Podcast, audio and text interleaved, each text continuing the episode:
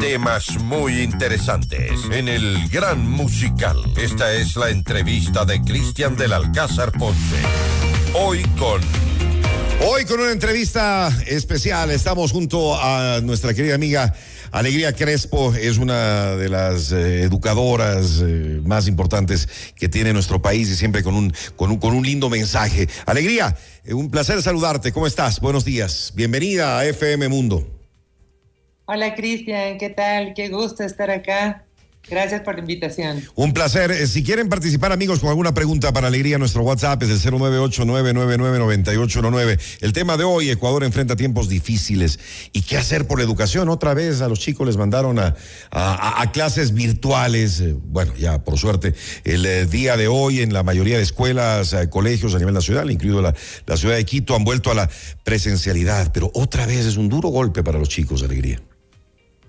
Sí, definitivamente, y no solo para los chicos, para todo el sistema alrededor de ellos, padres que tienen que trabajar, tienen que seguir con sus obligaciones, para todos los docentes que tienen, bueno, ya tienen experiencia previa y sin duda están mucho más diestros en el manejo de herramientas digitales. Sin embargo, dictar o dar clases y tratar de transmitir el conocimiento a chicos en edades tempranas, prepúberes, púberes, adolescentes, pues es todo un desafío, es todo un reto que sí involucra una, una real conversión, transformación nuevamente de los docentes. Ayuda, ayuda la virtualidad, la virtualidad y por suerte aprendimos bastante con eh, la pandemia, pero definitivamente alegría no es lo mismo. No es lo mismo, para nada. Al contrario, sabes que eh, justamente con el equipo de educadores que trabajo hemos hecho el análisis y ahora ya hay muchos estragos eh, emocionales, psicológicos, de un cierto cansancio.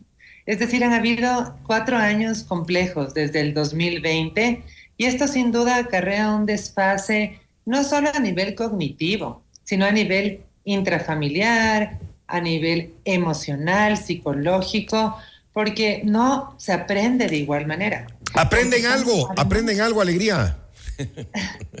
sí aprenden algo. A ver, yo no quiero tampoco subestimar y desechar la educación eh, virtual porque si no, no tendríamos esta esperanza de la continuación del proyecto educativo.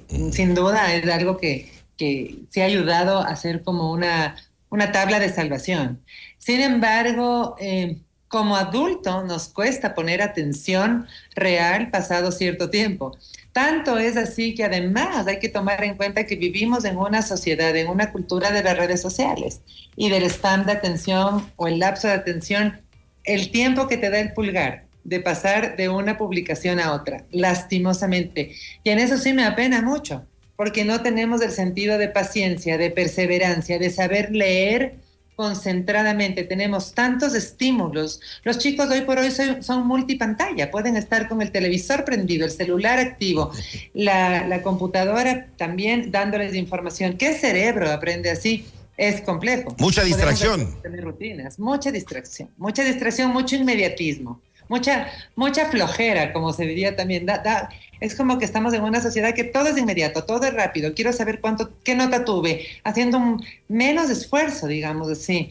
No te digo todos los casos, pero los chicos de hoy por hoy ven que el impacto se causa a través de, de los influencers en redes sociales. Oye, ese impacto eh, no es para todos por igual y, requiere mucha dedicación, disciplina, perseverancia, que son temas que posiblemente se lo adquiere con mucha más facilidad en educación presencial, ¿no? Teniendo que alistarte, vestirte, ir bien presentado a tu institución, seguir ciertas consignas, normas, tener un relacionamiento con el otro todo eso es parte de la educación. Claro, y el, y el impacto, ¿no? Que de repente, sobre todo a los más pequeños, les digas, no, no vas a ir a, tu colegio. Y pasa un día, pasan dos, en este caso, eh, me parece que fueron dos semanas, un poquito, un poquito más, sin, poder asistir. ¿Cómo manejar ese tema? Y además que no estamos pues pasando una, una situación eh, normal, sino una situación de violencia, de miedo y eso hay que tomar mucho en cuenta.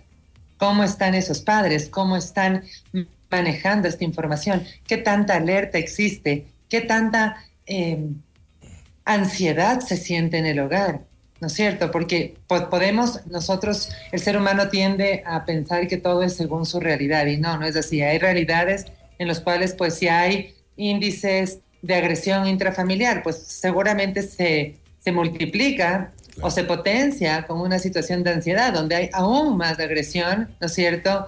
Aún más maltrato, y todo esto pues perjudica muchísimo a, la psiquis y al desarrollo normal de un ser humano. ¿Cómo, cómo, deberían, ¿Cómo deberíamos manejar los padres este tema? Por lo que tú dices, es una situación muy, muy complicada por el tema de la violencia, los, los peligros que existen, pero también al mismo tiempo tenemos que seguir eh, viviendo, no nos podemos aislar, no nos podemos encerrar por completo otra vez. Sí, hay que tomar eh, los cuidados del caso, hay que continuar eh, viviendo, pero ¿cómo explicarles también? Hay que hablar, me imagino, con los chicos sobre estos temas, no nos podemos hacer de la vista gorda para nada, al contrario, al contrario, y te digo, no solo como educadora que soy, sino como madre, todos estos años a mí personalmente me han servido de muchísimo crecimiento en cuanto al diálogo pero el diálogo real, asertivo, con verdad. Así queramos ocultar las cosas porque decimos, no, es mejor que no sepan, pero los chicos saben, saben que algo está pasando, saben que algo malo está sucediendo.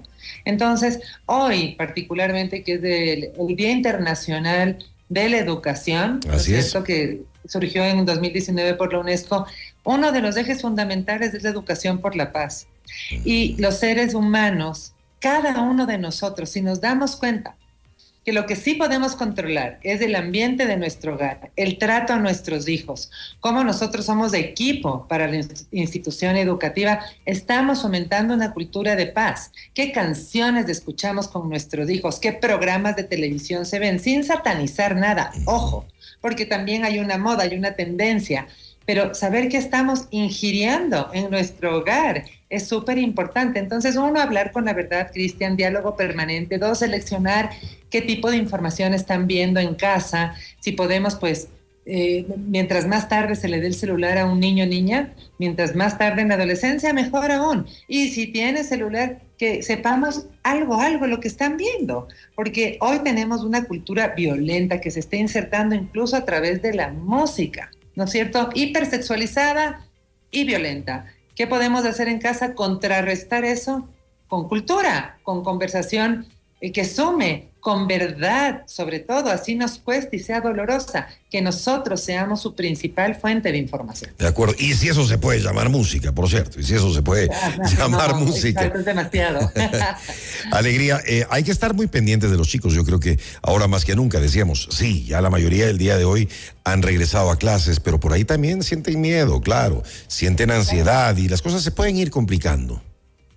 Por supuesto, el miedo se siente, el miedo está latente Em, fíjate que, dentro de las, de, las virtudes filosóficas, el antídoto del miedo es el amor. Y así suena utópico. ¿En qué sentido? Hacer con amor tu trabajo, cuidar desde el amor, desde el amor, desde la seguridad, todas las medidas que tengamos a nuestros chicos, ¿no es cierto? En casa, asegurarnos cómo están yendo a su escuela, poder tener un registro de que han llegado bien, desde las instituciones educativas tener un resguardo súper importante en quién entra a la institución, quién no, eh, tener un control, un seguimiento permanente de la asistencia de los estudiantes. Y también, por otro lado, que nuestros chicos, de alguna manera, mira, y con pena te digo esto, deben ser desconfiados. ¿Desconfiados en qué sentido? No tener esa inocencia que tuvimos nosotros en nuestra infancia. Es otro mundo, ¿no? Exactamente. Es otro mundo en el que vivimos. Estoy de acuerdo con lo que acabas de mencionar, Alegría, pero también creo que hay que darles, hay que darles tranquilidad y hay que darles confianza. Por supuesto. por supuesto, y eso ante todo, y para complementar la respuesta.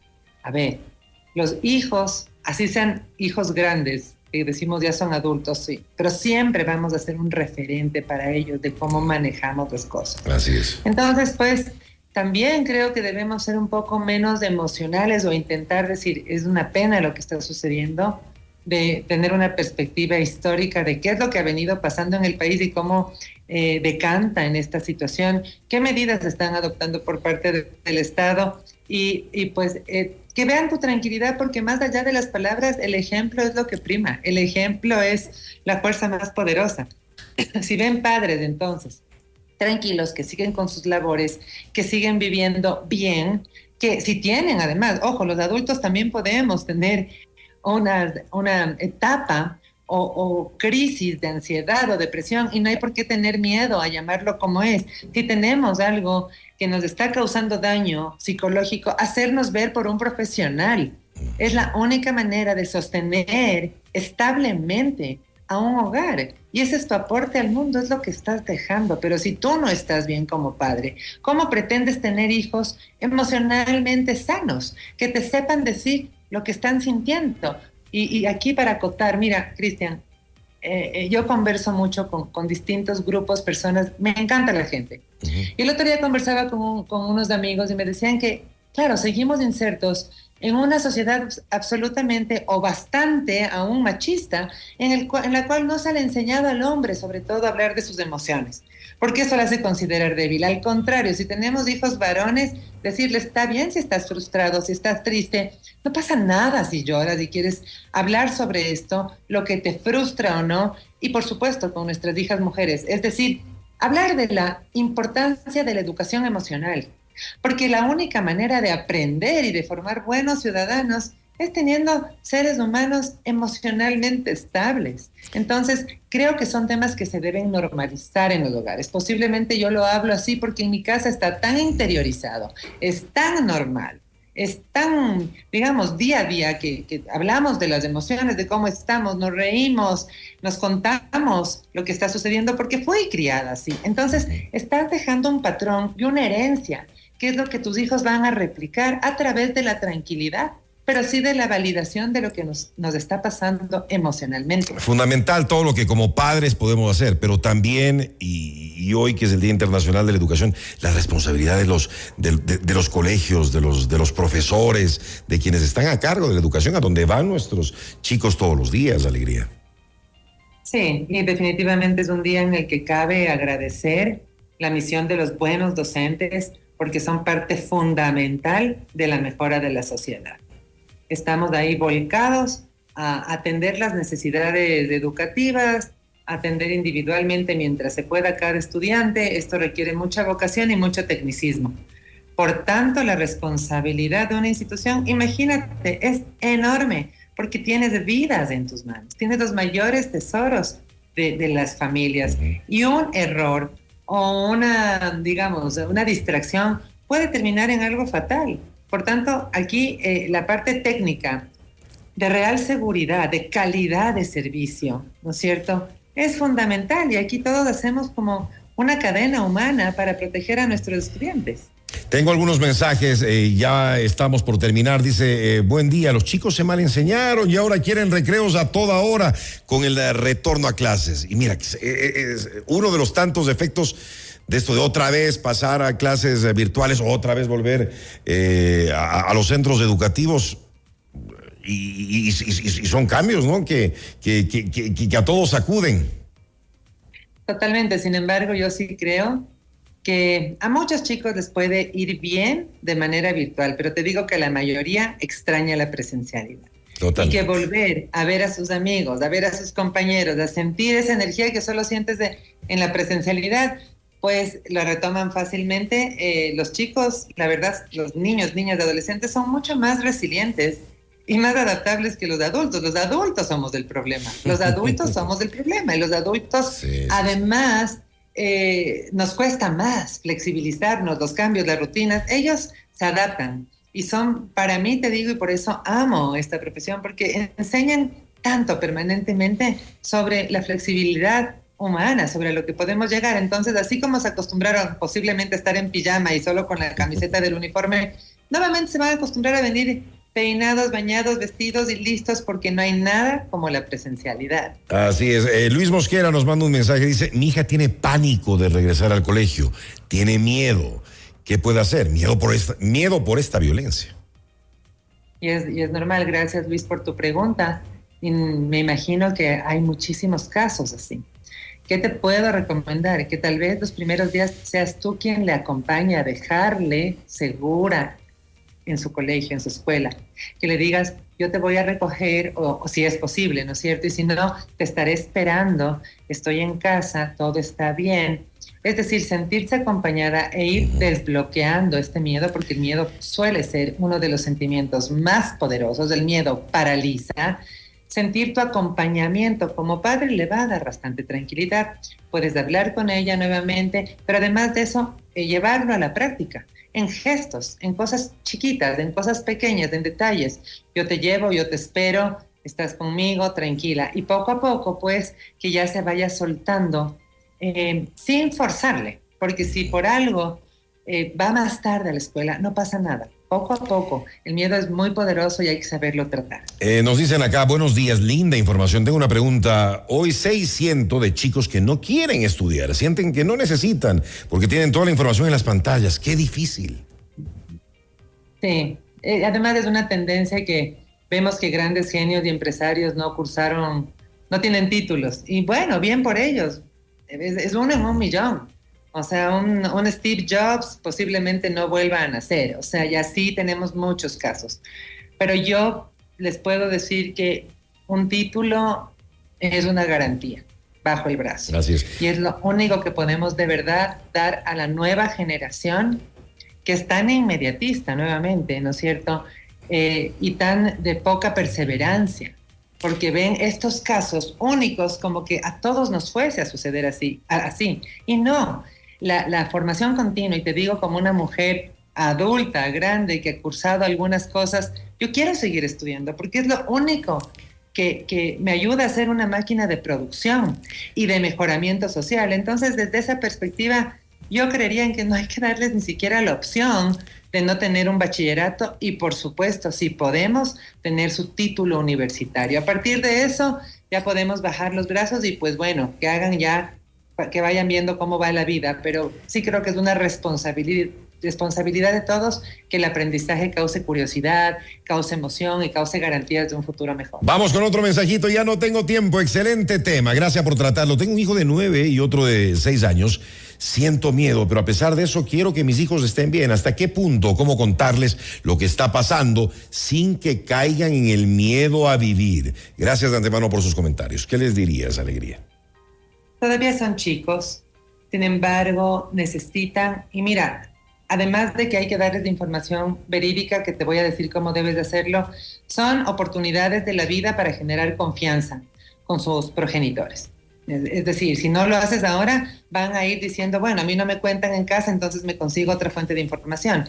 ¿Qué les debes decir? Que el país está atravesando una crisis, que es una crisis, un momento de un problema muy fuerte, ¿no es cierto? Porque hay delincuencia. Es decir, hay personas que no actúan bien, hay personas malas. Hay que ser sutiles, hay que ser sutiles en cómo decimos las cosas. Sutiles, pero a la vez hay que ser veraz.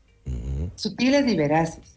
Porque no les puedes decir que por ahí hay dos ladrones, no. Hay, un, hay, una, hay muchas bandas y muchas personas que hacen daño y entonces hubo una pausa para que el país pueda mejorar todas sus, sus campañas y sus programas de seguridad y la gente pueda retomar tranquilamente su trabajo, sus estudios y que debemos estar vigilantes y también que debemos saber con quién interactuamos o cómo usamos las redes sociales, porque es otro canal de entrada. Ojo, y esta es una oportunidad para que nuestros hijos sepan con quién están interactuando en redes sociales. Alegría evitar la palabra guerra, que yo creo que es, en mi opinión, muy, muy, muy personal. Yo creo que eh, la, repite, la repite mucho el presidente, la repiten mucho eh, los principales eh, del gobierno, pero eso, eso, afecta mucho, ¿no? Nos afecta mucho a todos los ecuatorianos. Imagínate cómo puede afectar a los chicos, afecta nuestra imagen internacional. ¿Qué opinas? Técnicamente estamos en un estado de guerra, ¿sí? Pero lo que pasa es que tenemos... Una palabra muy fuerte, ¿no? Una palabra muy, muy fuerte. Imagínate, imagínate para los chicos, imagínate para los niños. Sí, yo, yo procuro no usarla. No, no, no usarla porque además me vienen imágenes de Gaza, de todo lo que tenemos en la historia en la, de la Segunda Guerra Mundial, de, tantas imágenes dantescas, ¿no es cierto? Entonces, creo que estamos en una crisis de seguridad muy importante en el país. Así es, yo creo que por ahí hay que enfocar la cosa además. Esa dimensión la podemos tratar como tal, ¿no es cierto? Porque para cualquier Estado, vivir en guerra te desconcierta, te asusta de posibles inversiones, de una certeza, y pues yo procuro no utilizar. De acuerdo, eh, nos dicen, y ya, ahora sí, se me acabó el tiempo. Qué pena, porque tengo muchos mensajes eh, sobre el tema, debido a esta situación de clases virtuales. Tengo dos niños, de más pequeños, no le gustan las clases virtuales y el adolescente no quiere volver a clases presenciales. ¿Algún consejo, por favor? Bueno, en este caso, em, te digo, nuevamente es cuestión de gustos, de sinergia, de cómo me adapto. Eh, las pausas activas durante, durante clases virtuales, pausas activas, eh, ayudar a nuestros hijos a saber, eh, primero, saber, te podemos tener relojes de arena que los chicos también vean visualmente cuánto tiempo más debo estar sentado, a respirar profundamente, siempre que tengan un espacio muy limpio, muy organizado, eh, que les ayude, no les fomente demasiado estímulo. Y también, pues, decirle, esto es lo que hay, debemos seguir, no puedes faltar. Y por supuesto, volver a la presencialidad es lo ideal para todos. Me decía que el adolescente no quiere volver a, clases presenciales. Así es. Bueno, eh, nada, eso es lo que hay, es lo que nos toca y hay que ver lo bueno. Entonces, motivarle, decirle, pero mi vida, piensa que, que vas a ver a tus amigos, que, y también es momento de evaluar qué también le está haciendo la institución donde está, porque alguien que está contento donde está es un termómetro por sí solo. Entonces es un momento de decir qué está pasando, porque no quiere volver presencialmente, si estaría bien, lo haría. Entonces son, son parámetros también de medida como padres. Me encanta conversar contigo y hoy más en el Día Internacional de la Educación y con, y, con esos aportes que, que vale mucho la pena escucharlos. Alegría Crespo, esta mañana con nosotros. Alegría, un abrazo, que estés muy bien. Abrazo enorme, Cristian, que estés muy bien, cuídate, gracias. Igual, buenos días.